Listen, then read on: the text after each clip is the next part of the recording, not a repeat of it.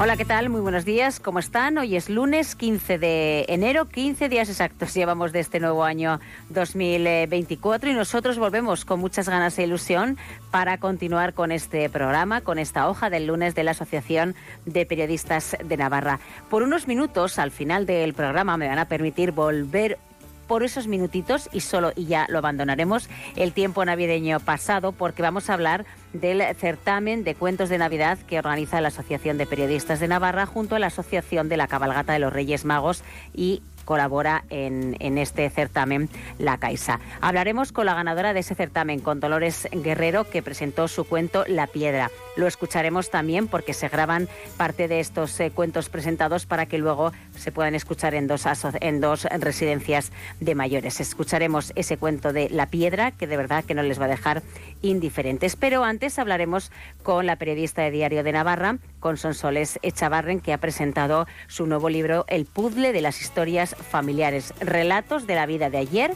y de hoy. Hacemos una pausa y enseguida comenzamos esta hoja del lunes de la Asociación de Periodistas de Navarra.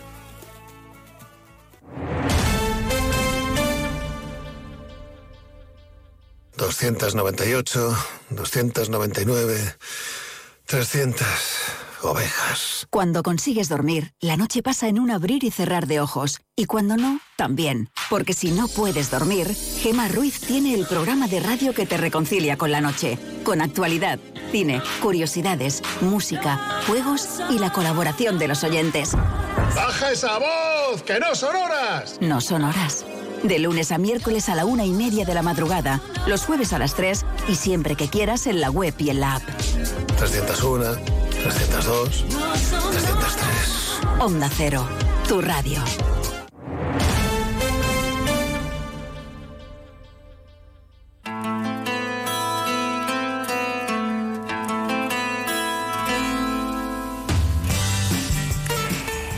Vamos a saludar a nuestra primera invitada de hoy, que fuera de micrófono se lo decís, siempre lo digo, ¿eh? en antena y fuera de antena, porque ha sido varias veces las que ha estado con nosotros en este, en este programa de la hoja del, del lunes, que siempre que le pedimos que, que entre con nosotros, que charle con nosotros, que nos presente sus últimos trabajos, eh, no pone ni la mínima eh, objeción o eh, siempre se adapta a lo que sea. La verdad que se nota que ella está trabajando en esto, que ella es la que tiene que solicitar muchas veces entrevistas y lo que a veces cuesta que te digan que sí, y eso se nota. Estamos hablando de la periodista de Diario de Navarra, de Sonsoles Echavarren, que le hemos invitado por su último trabajo, por ese libro El puzzle de las historias familiares. Sonsoles, buenos días. Hola, buenos días, María. Oye, no, muchísimas gracias a ti, que siempre te acuerdas de mí, eh, bueno, pues eh, en cualquier ocasión eh, que publico un libro o cualquier otra cosa, así que yo encantada, encantadísima de colaborar contigo y, bueno, pues por supuesto que si puedo, si tú me dices ver, lo dejo todo. Viene a pelo esa canción.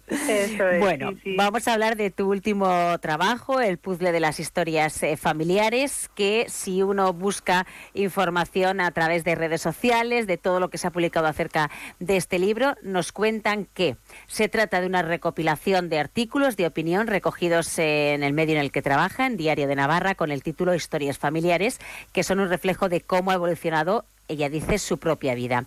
En este libro recoge 40 textos publicados en los últimos años y agrupado bajo diferentes temáticas.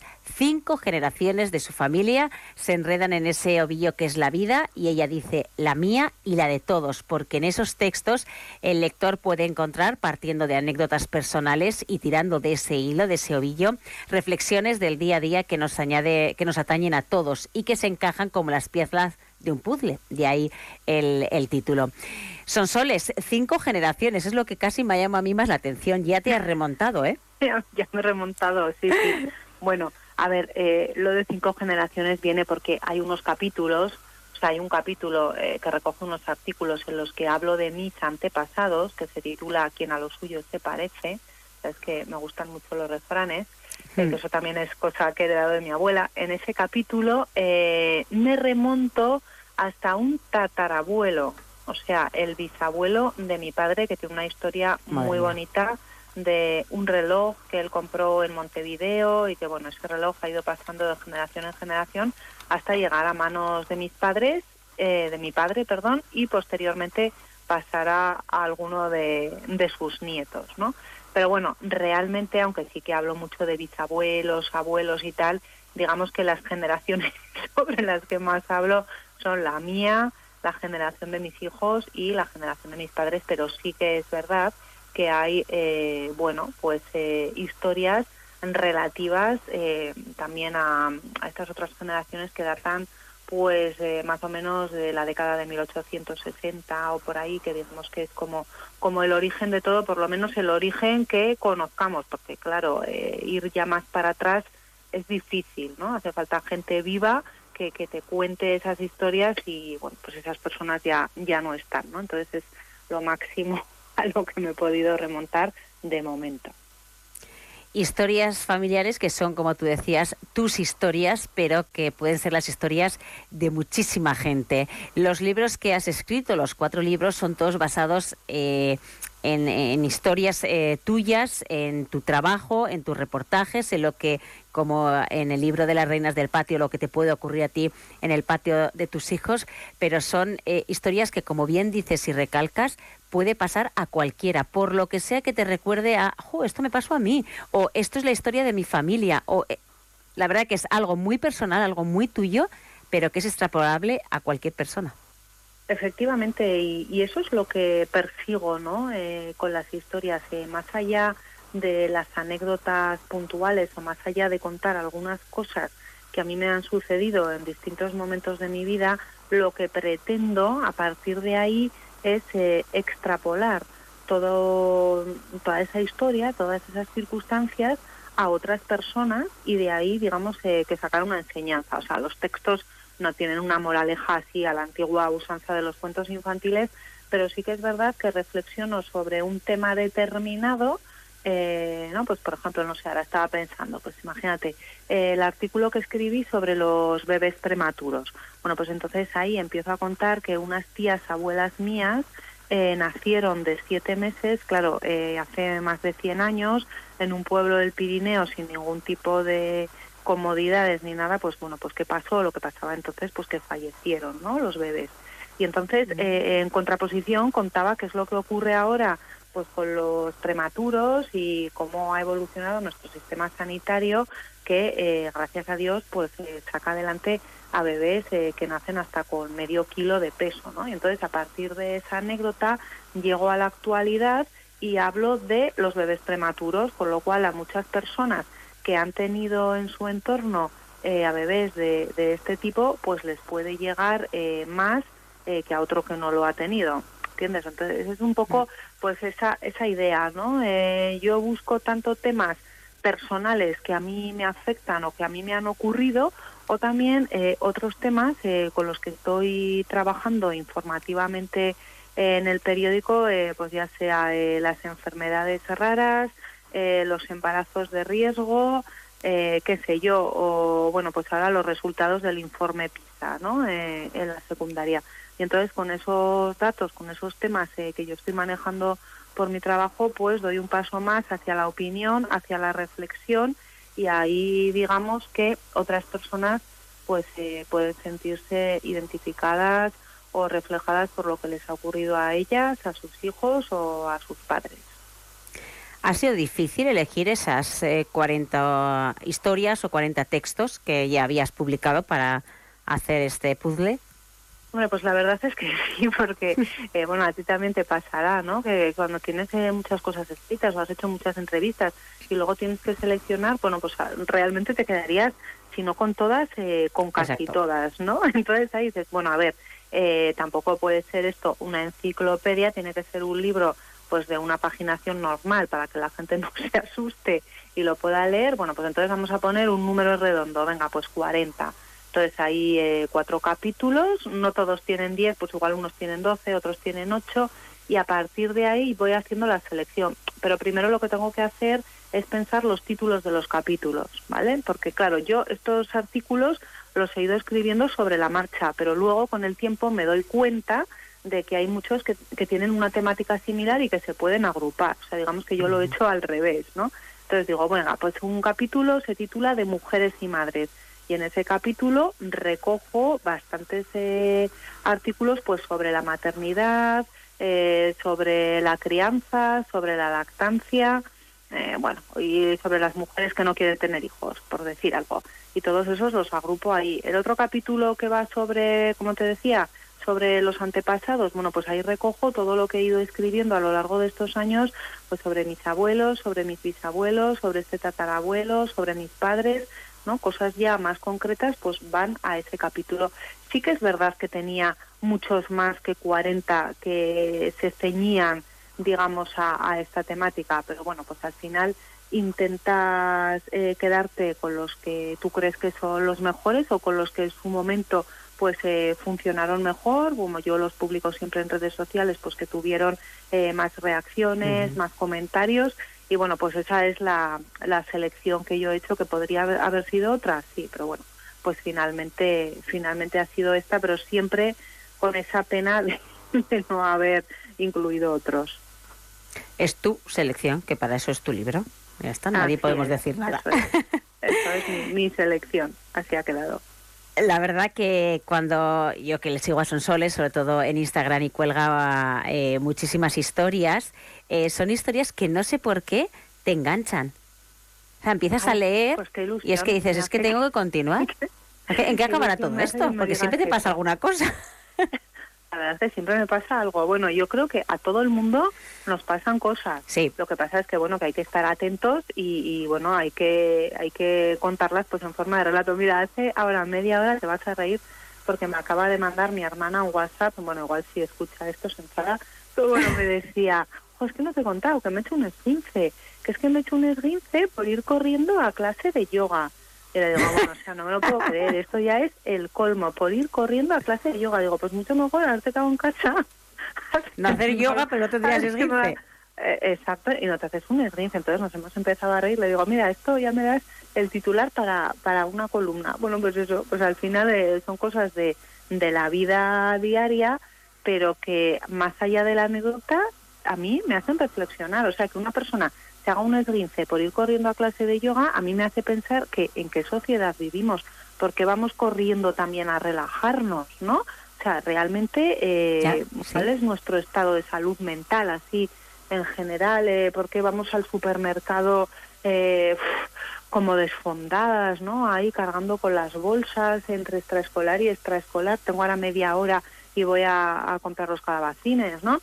Entonces, bueno, pues al final el día a día a mí me da mucho juego porque porque me hace reflexionar mucho sobre sobre temas eh, bueno pues que podrían ser más elevados. Lo que pasa es que bueno yo no soy filósofa yo no soy socióloga y yo en vez de hacer un estudio sobre la vida actual bueno pues yo cuento lo del rince no y entonces como eso es más cotidiano más llano a la gente le interesa le interesa bastante más porque porque también le pasa no que es lo que dices bueno pues a ver cómo cómo ocurre esa historia. Mira, te voy a contar otra otra anécdota que me hizo mucha gracia, que me llamó ayer una amiga mm.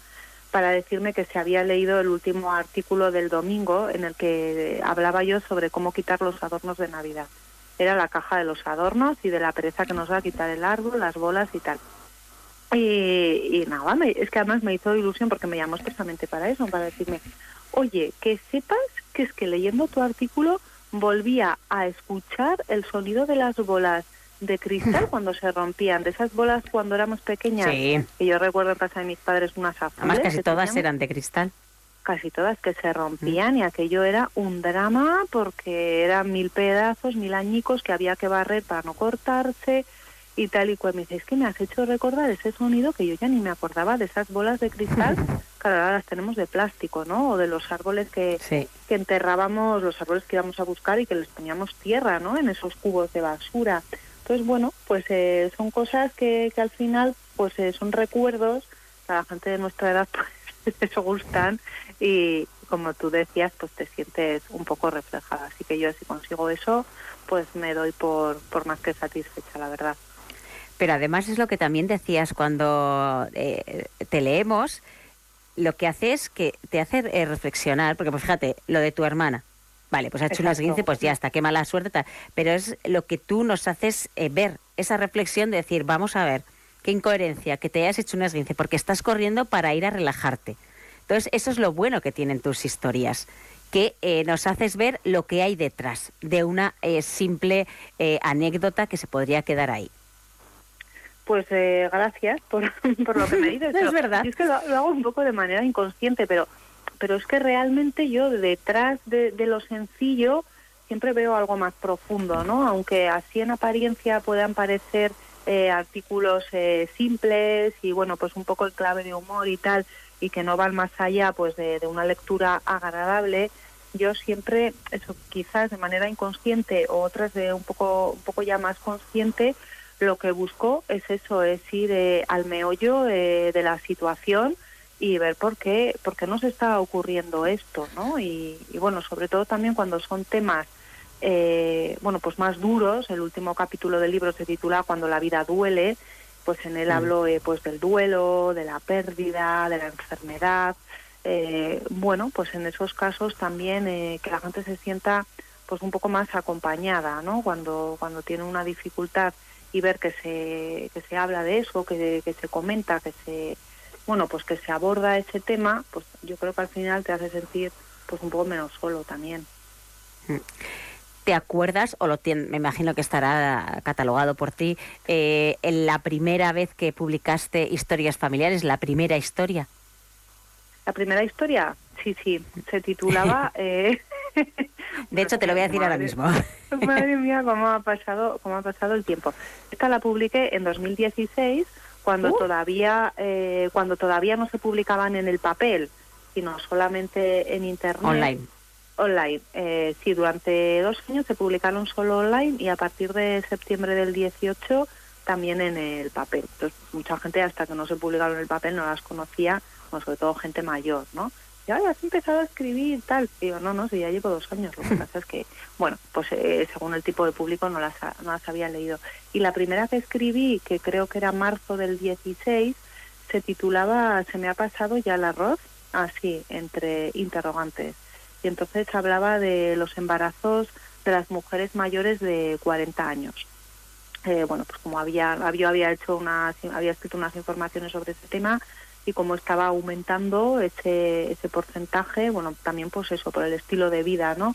que llevamos y cómo se posterga la maternidad, pues bueno, bien porque las parejas llegan tarde, se rompe, luego buscas una segunda pareja con la que tener hijos, eh, por motivos laborales, eh, económicos, etcétera, y, hacía una referencia a eso, hablando también de aquella diputada, ¿te acuerdas, eh, Carolina Vescanza, que fue al Congreso con, la niña o el niño, no sé, me acuerdo mm. que era, en el pecho, como para reivindicar que le daba de mamar? Bueno, pues hablaba también de, de ese asunto. No sé si tú tenías apuntada esa o igual tenías otra posterior. No, yo... Fue la primera que escribí. No, no tenía ninguna realmente. Yo quería que me lo apuntases ah. tú. me estabas engañando. Oye, ¿y tu familia qué, dice de todo esto? Porque es buena parte protagonista de las mismas. Bueno, pues eh, a mis padres les encanta, les encanta sobre todo porque, bueno, al final es una manera de que todas estas historias familiares, que todas las familias existen, pues eh, no se queden en el, en el olvido, ¿no? Eh, se perpetúen de alguna manera pues al ponerlas por escrito y bueno pues a primos de mis padres a primos segundos etcétera también les, les gustan porque bueno como al final me remonto a generaciones antiguas pues también forman parte de sus vidas no eh, luego eh, cuando hablo de mis hijos eh, bueno yo realmente no pongo ni sus nombres ni nada aunque la gente que me conoce ya sabe quiénes son. Sí que les gustan pero bueno a veces sobre todo ya cuando se van haciendo adolescentes y un poco mayores que les da un poco de vergüenza, ¿no? Pero bueno, yo no cuento cosas que, que no contaría en la calle, o sea, lo que cuento son cosas bonitas, eh, anécdotas divertidas y que a ellos pues cuando cuando sean mayores pues yo creo que les pueden gustar. He escrito para cada uno de mis hijos en el segundo capítulo que se titula Hijos para la vida, un artículo eh, especial para cada uno de ellos. Uno se titula 15 años tiene mi amor, que es cuando el mayor cumplió 15, una docena de inviernos del cumpleaños de 12 años del mediano y eh, desde otro punto de vista en el que hablo de que mi hijo pequeño, eh, que es un saltimbanqui, pues anda con las manos, ¿no? Entonces, bueno, esos son artículos especiales que he escrito para cada uno de ellos y bueno, pues para mí es también como un legado, ¿no? Que, les dejo, que aunque ahora ya son un poco más mayores de, de esas edades cuando los escribí, pero sí que me parece que son cosas bonitas donde bueno yo les cuento eh, pues bueno cómo eran de pequeños cosas que hacían y sobre todo lo que les quiero no como todas las madres como todos los padres lo que queremos a nuestros hijos y, y, en el fondo yo creo que, que les gusta aunque digan que les da vergüenza les gusta les gusta Eso seguro, no tengas ninguna duda. Me imagino que en las reuniones familiares, como las pasadas navidades o así, tíos, primos, sobre todo tíos y, tus padres empezarán a contarte historias, ¿no? Por si te sirven de base para más historias familiares. Sí, sí, pero la pena es que las personas que más, historias que más historias me contaban ya no viven. Claro, los abuelos sobre todo. Es una pena, sí, eh, sobre todo mis dos abuelas, que eran unas grandes contadoras de historias de su infancia, de su juventud, bueno, pues yo las recuerdo eh, gracias a que he sido siempre muy curiosa y he preguntado mucho y una tía abuela mía que también se sabía todos los nombres, eh, tenía súper buena memoria. Entonces, bueno, pues sí, ahora le intento, les intento preguntar más a mis padres y a mis tíos y sí que hay algunas cosas que cuentan que igual nunca habían contado y, y bueno, te hace ilusión, ¿no? Porque dices, oh, esta historia yo no la conocía, nunca la había contado. Va, si es que a mí me parecía que era una tontería sí tampoco tenía importancia y tal, pero claro, pues eh, a nuestros ojos, pues igual sí que tienen. Y es como si nosotras les contamos a nuestros hijos esto de las bolas de cristal del árbol, ¿no? Que dices, pues, pues no una tontería, pero claro, ellos que siempre las han visto de plástico, pues dirán, anda, y fíjate cómo era antes la Navidad, tenían que ir a por árboles, tenían que ir a por bolas, eh, si las figuras se rompían había que pegarlas con pegamento, ahora te vas al chino y te compras otro Belén, ¿no? Eh, entonces, bueno, pues lo que en un momento parece normal por convencional, pasados unos años se convierte en algo pues prácticamente extraordinario, ¿no? Por eso yo creo que es, es importante mantener estas historias y bueno, pues si es por escrito mejor porque ahí queda, ya de por vida. Eh, recuerden ese título, El puzzle de las historias familiares de la periodista de Diario de Navarra de Sonsoles Echavarren y ya vamos a finalizar con la pregunta del millón. ¿Cuál es tu historia preferida por lo que sea de todas las que están publicadas en este libro? Ah, bueno, pues esa pregunta me gusta, me gusta porque además ya me sé la respuesta. Ah, mira, oye, todo el mundo dice, ¿sería difícil? No, no, no, no, pues yo tengo muy claro, eh, porque además en mi libro Mujeres de Novela eh, empiezo con esa historia y además es la foto de la portada del otro libro. Pues es la historia de mis abuelos maternos que se conocieron por teléfono. Mi abuela era telefonista en un pueblo de Ávila y esa foto de mi abuela con 23 mm, años al teléfono es la portada de ese libro y mi abuelo era guardia civil eh, de puertas, que era, bueno, pues digamos como el portero en el pueblo de al lado y era el encargado de pedir las conferencias, ¿no? Cuando tenían teléfono, pues se pedía una conferencia a la centralita y le ponía con las personas con las que quisiera hablar. Y ellos, bueno, pues se conocieron, se conocieron así, luego ya pues se quedaron un día para conocerse personalmente y tal. Y bueno, pues al final es como el, el Tinder de, de los años 40, ¿no? Y muchas veces pienso, bueno, en esa historia y en otras muchas, ¿no? De, de mis otros abuelos y de mis padres y tal, y, y cómo al final eh, el azar, ¿no? O, nuestras propias decisiones pues nos hacen estar hoy aquí y, ahora, porque si ellos nos hubieran conocido, hubiera dicho, pues eh, este hombre, pues qué pesado, qué voz más fea tiene, no, no tengo ningún interés en conocerle, pues bueno, pues no hubiéramos nacido, ¿no? El resto de, de la familia. Pues yo creo que son todas las familias ocurre que siempre hay unas historias, eh, bueno, pues eh, que, nos han, que nos han traído hasta aquí. Como digo, son dos componentes. El azar de por qué esas dos personas se encontraron ahí en ese momento cuando eran de, otros puntos de España muy alejados y eh, las decisiones personales que son al final las que nos hacen que la vida vaya por un camino o, vaya por otro, ¿no? Mm, qué bonito ese libro de mujeres de novela. Me gustó mucho, la, verdad. que sí. son historias también, eh, bueno, pues cotidianas del día a día, pero que también reflejan reflejan una época y, una historia con mayúsculas también. Y una fortaleza de toda, cada una de esas mujeres y lo que tenían detrás. Sí, ese, libro me llegó. Sí. Pues muchas gracias, me alegro de que te gusta. Bueno, pues ahora pongan otro libro en su estantería, antes léelo, claro, que es el puzzle de las historias familiares de Sonsoles eh, Echavarren. Sonsoles, como siempre, muchísimas gracias por habernos atendido. Ha sido un placer y como veo que tu vena literaria no solo eh, se mantiene, sino que encima va como un tiro, el próximo libro pues nos lo vuelves a presentar en este programa.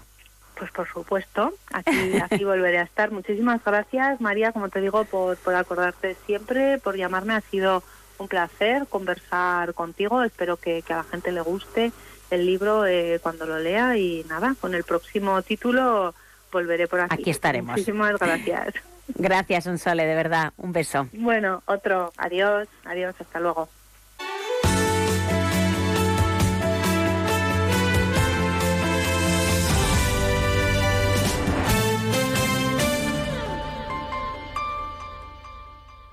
Antes de saludar a Dolores Guerrero, quien ha ganado ese certamen Cuentos de Navidad de la Asociación de Periodistas de Navarra, vamos a escuchar el cuento ganador, La Piedra.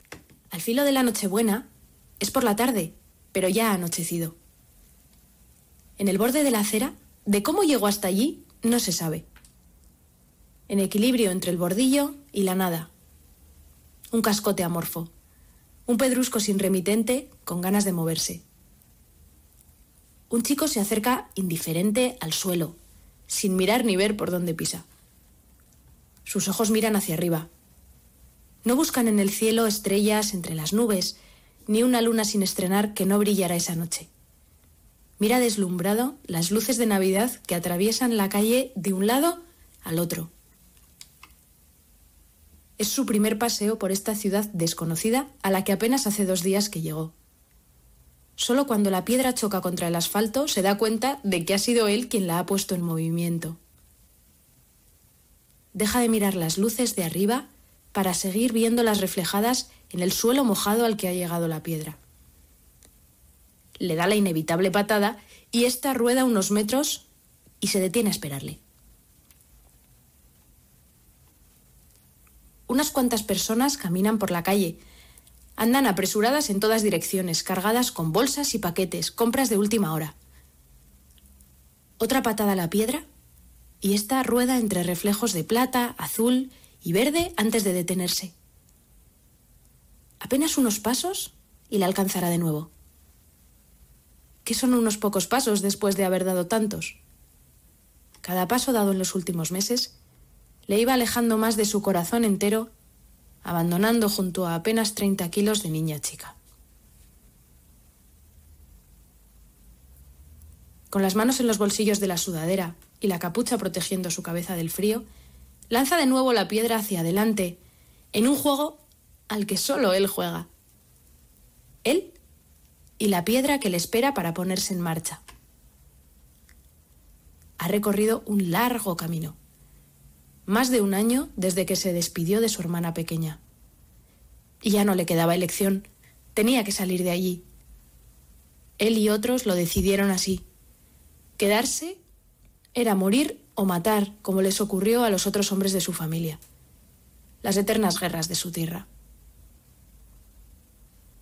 Otra parada y la piedra se desliza por una calle distinta, más luminosa que la anterior, más luces, más escaparates ofreciendo muchas cosas bonitas. Ojalá su hermanita estuviese a su lado y pudiese ver todo lo que él estaba viendo. Ojalá que cuando puedan reunirse de nuevo no sea demasiado tarde para ella. Ojalá la mujer a la que ha pedido que se encargue de ella la esté cuidando bien. No confía, y ese es el dolor que le despierta por la noche. Si después de todo la mujer lo está haciendo bien, él sabrá agradecérselo. Otra patada. El asfalto se ha transformado en adoquines. Hay cada vez menos gente en la calle. Ya se van retirando a sus casas. Los altavoces colocados en las fachadas lanzan al aire villancicos. Oh, blanca Navidad.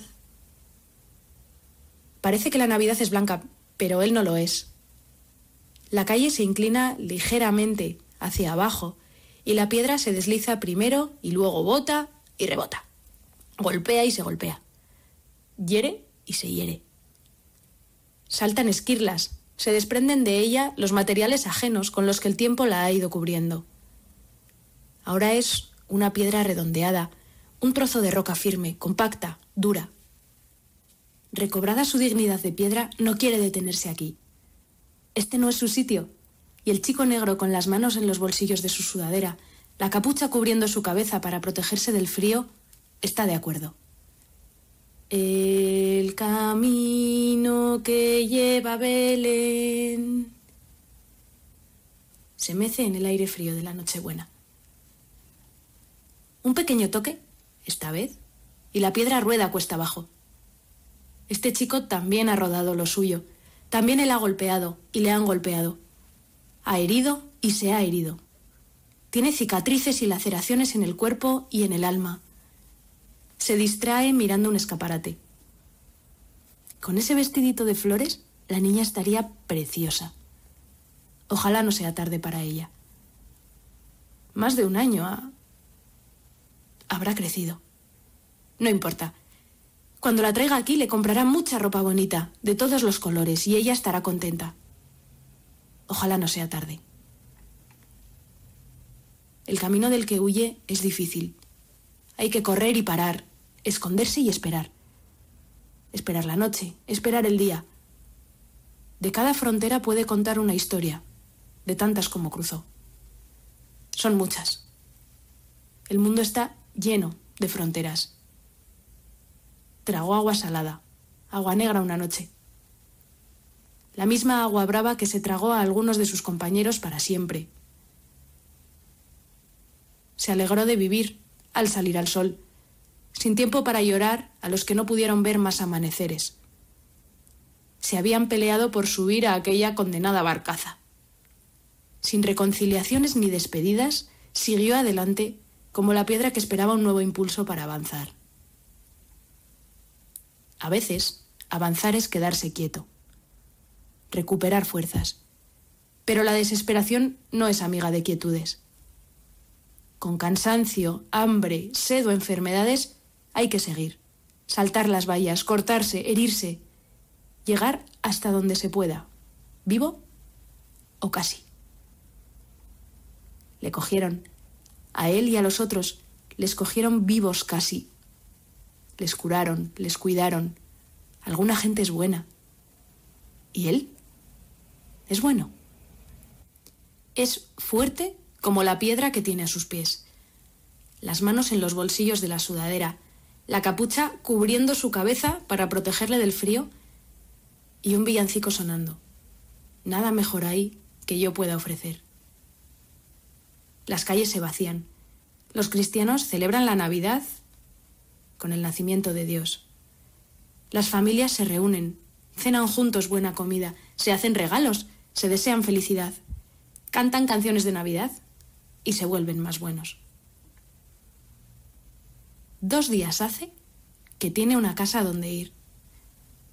Hoy ha dado un buen paseo y vaya de vuelta a ese lugar donde le han asignado una habitación para él solo, con una cama, un armario un escritorio y hasta una alfombra. ¿Qué cuántos? ¿Qué? Años. Dieciséis. A ver, podéis mirar dientes, muelas o colmillos. Dieciséis. No encontraréis ninguno más.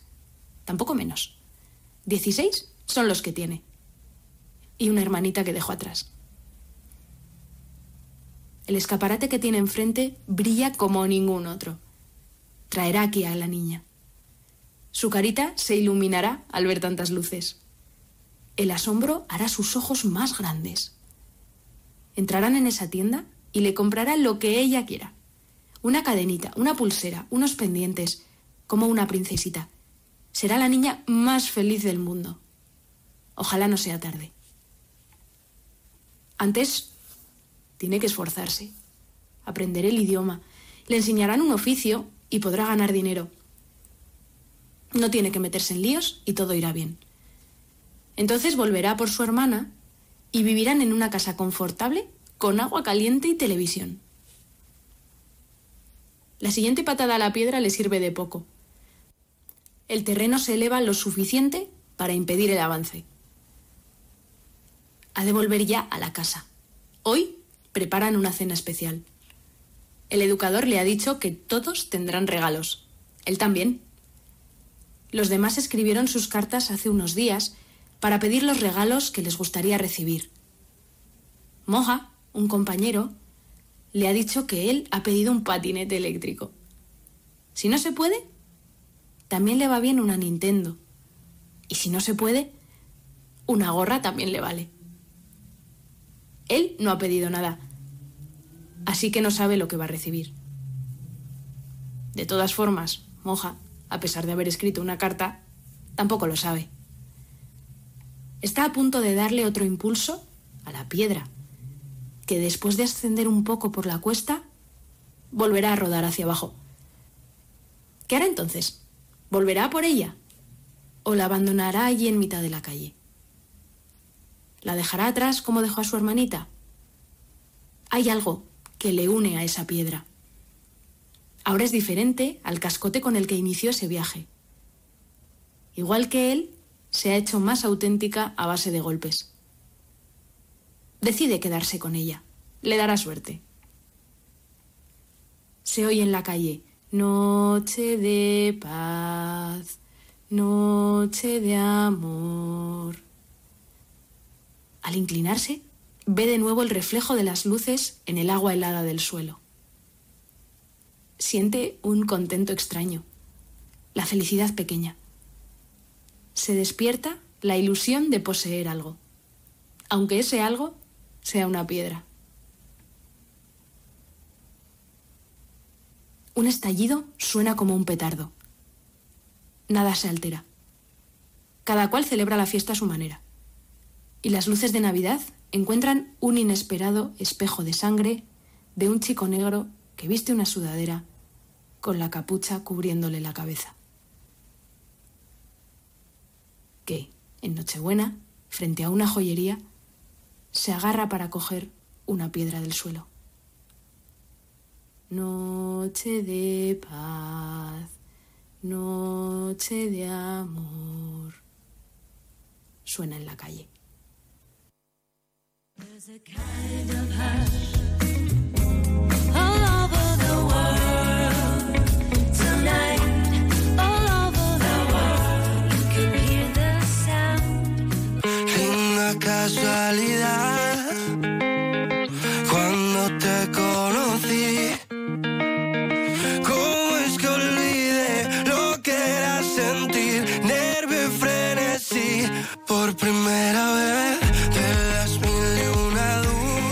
Acabamos de escuchar ese cuento ganador del decimotercer certamen literario, Cuento de Navidad, Heraldo de los Reyes Magos, que ya hemos comentado que durante 13 años lo organiza la Asociación de Periodistas de Navarra en colaboración con la Asociación de Cabalgata, Reyes Magos de Pamplona y también con la ayuda de CaixaBank.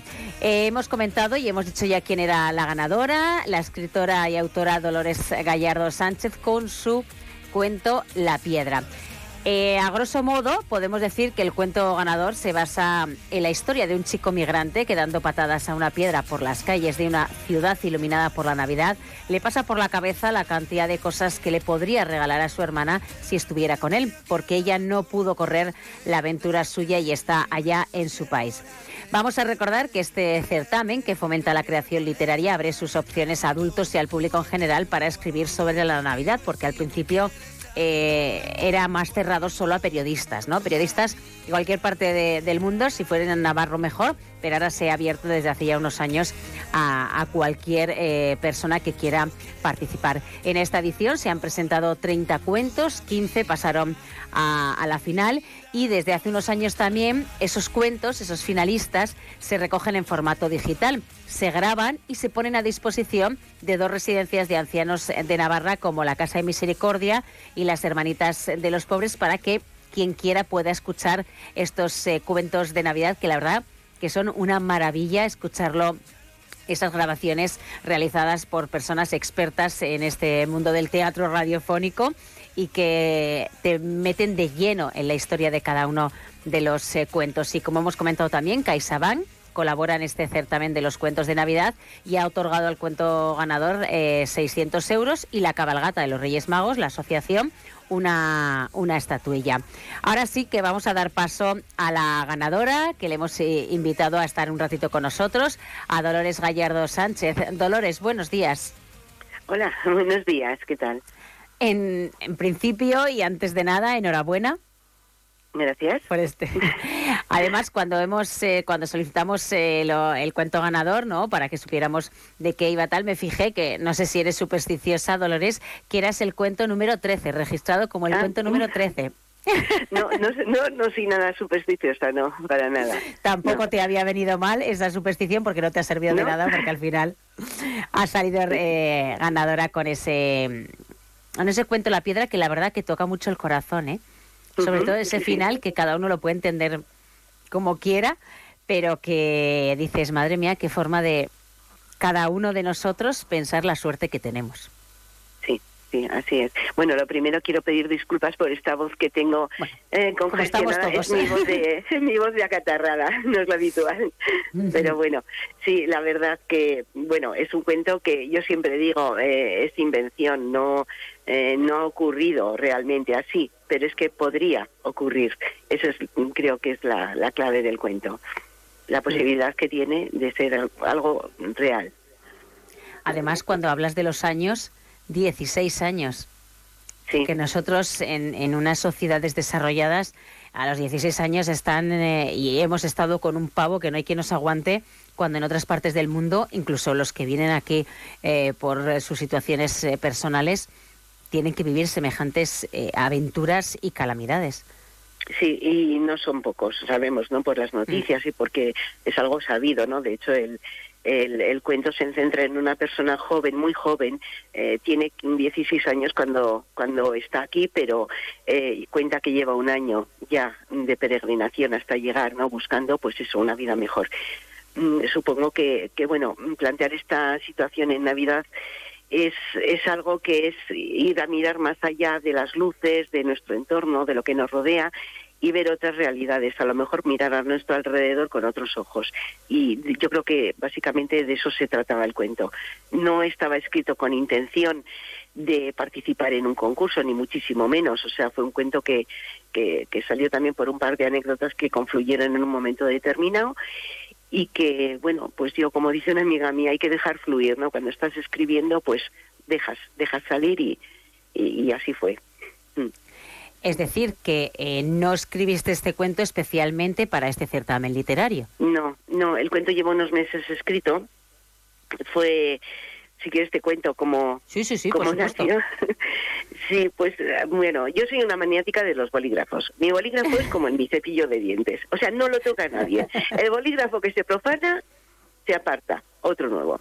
Entonces tengo así como un macetero lleno de bolígrafos porque todo el mundo me regala. Y me habían regalado un bolígrafo, no hacía mucho mis hijos.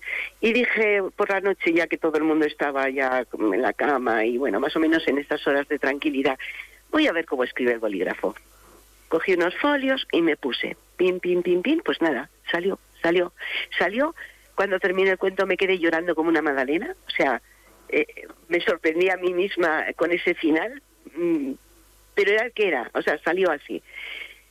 Mm, no sé, eh, no nunca presenté, nunca, es que yo tampoco me presento a concursos, no sé, yo mm, el ámbito de la escritura para mí es algo pues muy personal, muy muy mío, ¿no?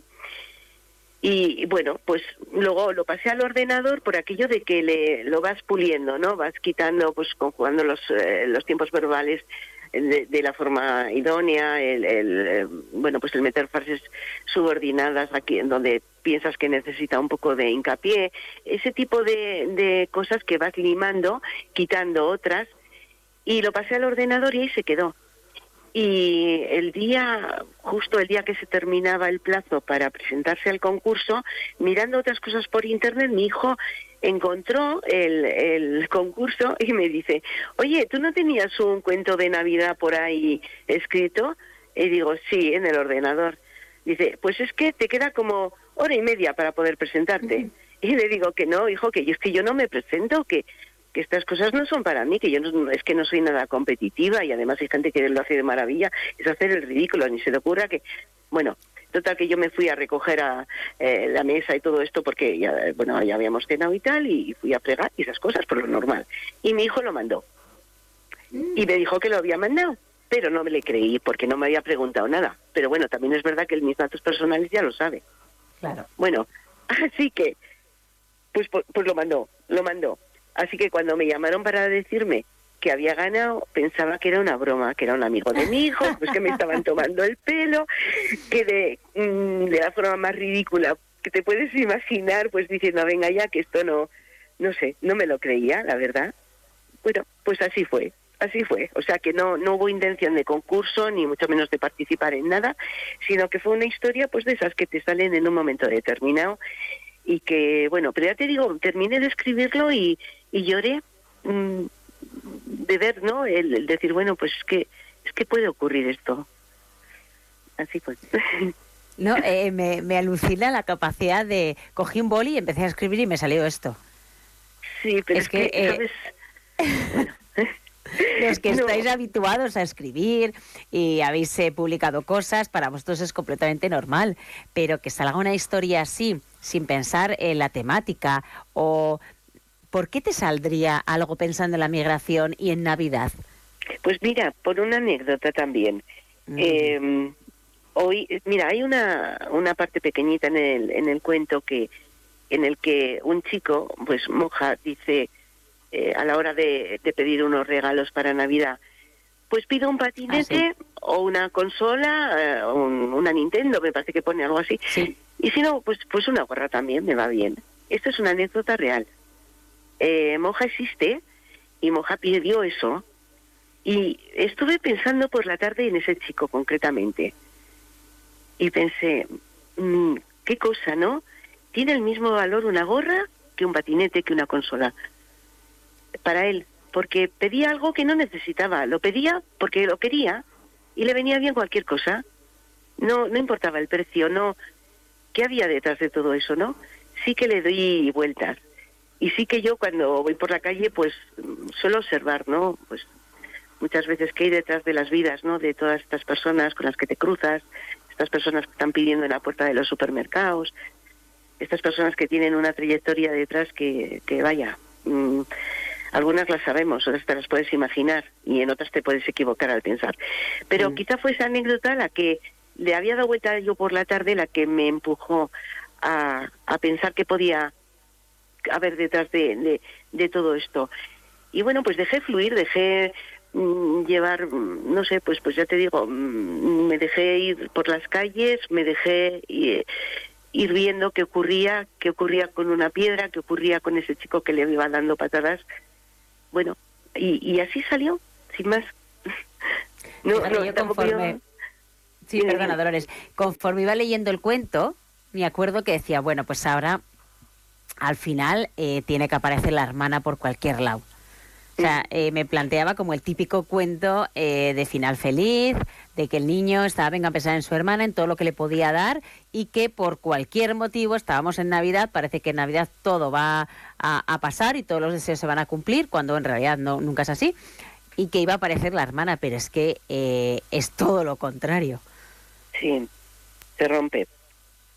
Sí, La verdad que me, me quedé como desconcertada, decir, ostras, y ahora, o sea, me, me- me daban como más ganas de la historia del cuento, en por qué, el esos finales al final, que siempre pensamos que tienen que ser de todos los cuentos uno- los finales felices, pero es que la vida no es así. No, la vida no es así.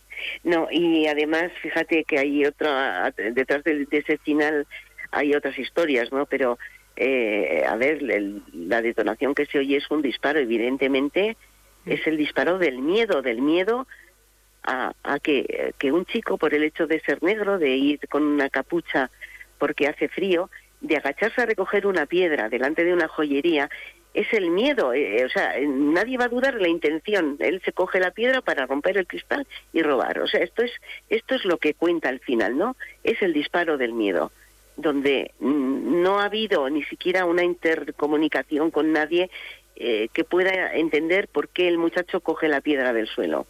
Entonces, eh, claro, eh, era más, más posible ese final que otro edulcorado. ¿Por qué? Pues porque la trayectoria del cuento no elige algo que sea blandito, algo que puedas moldear. No, es la piedra, es la vida mismo, es la que va rompiéndose por el camino, es la que va quedando mm, desnuda al final de todas esas cosas que se han ido pegando a ella. O sea, que, que el cuento sí que cuenta esa trayectoria paralela, la piedra con la vida del muchacho y el final. Eh, bueno, surgió de esa manera, no sé, en algún momento a lo mejor... Eh, de otra forma pues pues hubiera tenido en consideración decir no no este final no porque pero como mi intención era dejarlo como estaba tampoco me molesté mucho eh, en edulcorar el final y, y sí, eh, me decían unos amigos eh, que leyeron el cuento, oye, pues, ¿y qué pasa con la niña? ¿Y qué pasa con la niña? oye, pues pues la niña allí se quedó... Que, es lo que yo te preguntaba? al final, sí, porque claro, estaba el pobre tan eh, sumamente preocupado, eh, porque claro, no sabes nada, tú ya has pasado lo tuyo, que también se, se refleja eh, en el cuento, y yo también he de confesar que he leído eh, cuando, en su día bastantes veces el final para saber que realmente era eso, porque sin decir nada, simplemente la palabra sangre es lo que nos hace sospechar que el final es, es el final. Y entonces esa sensación que tú tuviste cuando lo escribiste de me puse a llorar, es lo que creo que todos nos hemos quedado llorando, no, pero como petrificados de decir, es que esto es lo que puede pasar. Aunque nos pueda parecer a veces un tanto exagerado, porque quizá dices, joder, que se... Pero la mala suerte del protagonista de tu cuento de encontrarse con esa piedra y de querer jugar con ella. Sí. Es que se la azar. Sí, no, y, lo que te digo, que bueno, yo mm, dije, bueno, pues eh, eh, suena un petardo, claro, suena un, ruido mm, en un momento que la gente pues tira petardos por ahí, que no sé qué, nadie piensa que ha oído un disparo, ¿no? Cuando realmente, pues bueno, pues lo que le hace caer al chico y, y, esa sangre que refleja las luces y esa ese villancico que me parecía, mm, yo iba, claro, iba por las calles y tú por en Navidad es fácil oír por las calles estos villancicos que van sonando.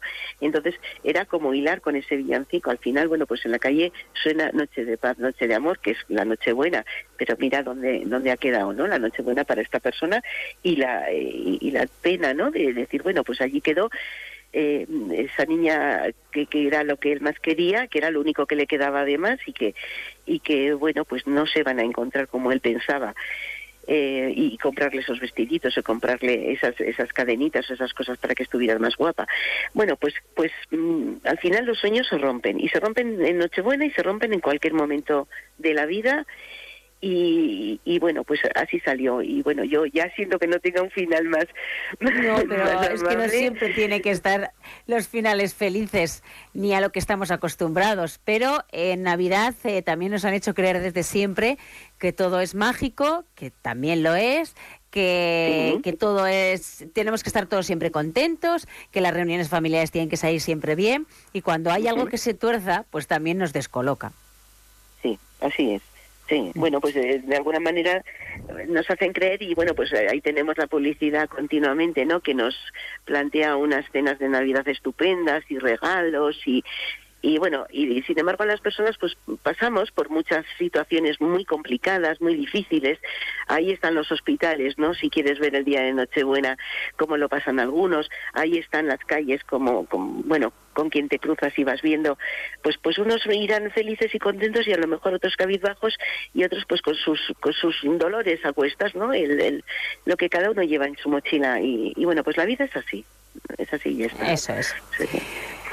Bueno, eh, Dolores eh, Gallardo Sánchez, la ganadora de esa decimotercera edición del certamen de cuentos de Navidad eh, que organiza la Asociación de Periodistas de Navarra con la Asociación de la Cabalgata de los Reyes Magos de Pamplona y la colaboración económica de, de CaixaBank. es el cuento que presentó sin ella saberlo que ya nos lo ha contado, esa, ese título de La piedra que tiene todo el sentido cuando uno lee, y lo hemos escuchado antes, mm, ese cuento. Eh, Dolores, ¿cómo es tu actividad em, de como autora? Has, debido publicar algo, ¿no? ¿A qué te dedicas en cuanto a la, a la escritura? ¿Qué es lo que te gusta escribir?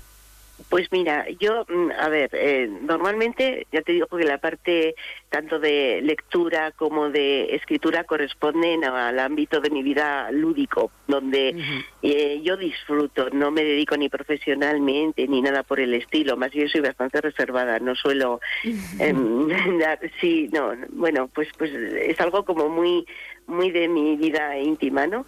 Pero sí que em, he tenido ocasión, bueno, ocasión me han publicado en dos ocasiones, pero bueno, ha sido autoedición, creo que se llama, porque una amiga mía que es, eh, bueno, una artista y, bueno, pues ilustra algunas cosas. Pues en una ocasión me publicó un librito de de relatos que ella ilustró y hace unos meses pues otro libro que era pues como un cuento largo donde hizo unas ilustraciones maravillosas y, y bueno, pues con mucha vergüenza por mi parte, porque mm, por suerte me ponen eh, Dolores Gallardo, eh, casi nadie me conoce por mi nombre real, porque mm, normalmente me llaman Loli, que se me va quedando un poco el nombre ya así como, como mal para la edad que vamos cumpliendo, no, no está un poco cuestión de... pero no, no acierto a cambiarlo pero bueno, Loli, Luli, así es como me conocen y, y no mucha gente no sabe ni que ni que soy yo, ¿no? Pero mm, en, sí que te tengo que decir que, que, he disfrutado, ¿no? Cuando, cuando ha ocurrido esto y la gente más cercana pues se ha hecho con estos libros y, y les ha gustado y tal, pues lo he disfrutado mucho. Son esas cosas bonitas que te pasan, pero pero hasta ahí, o sea, yo pues ya te digo, escribo, escribo, pero pero escribo porque, bueno, pues porque el alma necesita un desahogo muchas veces y la mejor manera para mí de, mm, bueno, pues de, de, hacer aflorar mis sentimientos es a través de la escritura y sobre todo disfrazando lo que yo siento de ficción.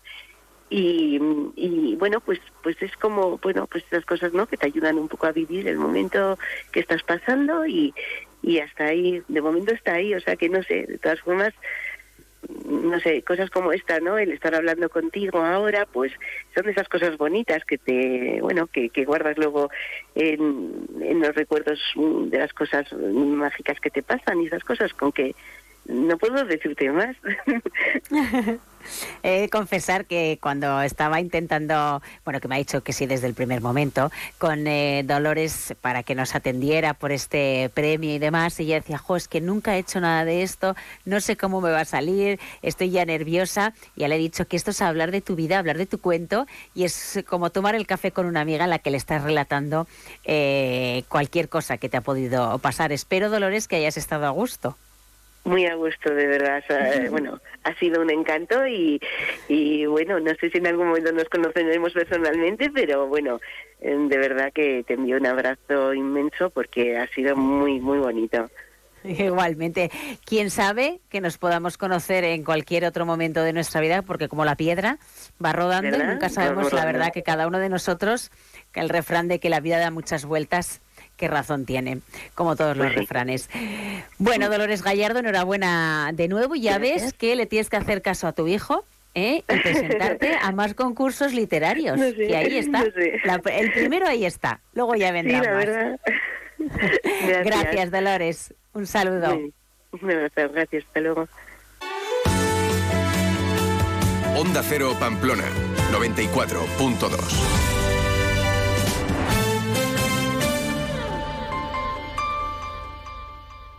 Tenéis ese viaje programado desde hace seis meses. Al fin habéis sacado un tiempo para los dos. Desde el avión las vistas son increíbles. Pero tú no tienes ojos para eso, solo para él. Ay, dormido en tu hombro todo el viaje. Muy romántico. Si fuese tu pareja y no un desconocido quien te ronca al oído. En Onda Cero somos cercanos, pero no tanto. Somos más de informar con cercanía, con pluralidad, con una inmensa variedad de contenidos, de enfoques, de voces. Somos Onda Cero, tu radio.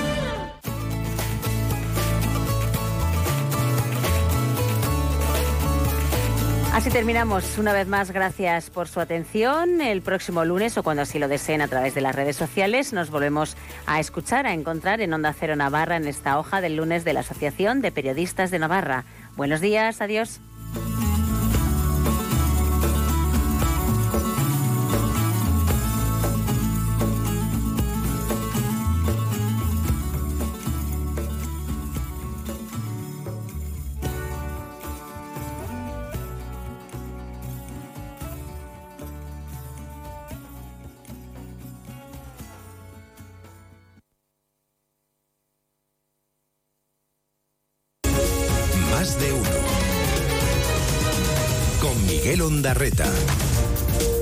Buenos días, ¿cómo están? Otra vez es lunes. Bueno, ¿qué le vamos a hacer? Lunes 15 de enero de 2024.